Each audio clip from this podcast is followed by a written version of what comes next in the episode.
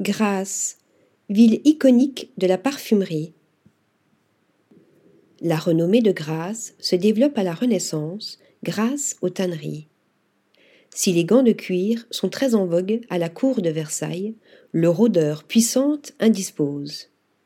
Les tanneurs ont alors l'idée de plonger ces peaux dans des bains d'essence de rose, de lavande ou de verveine issus des cultures locales pour les imprégner ensuite de musc, de civette ou de baume.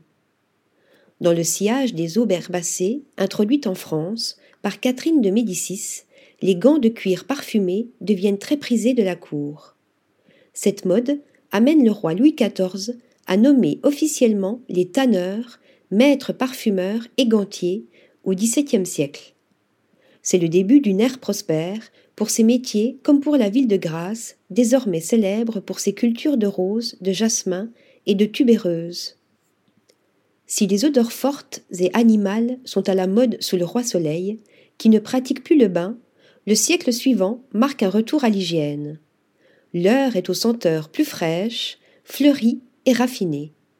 Bien que le XVIIIe siècle soit touché par la crise économique du cuir, l'activité des maîtres parfumeurs et gantiers de Grasse s'épanouit avec la parfumerie.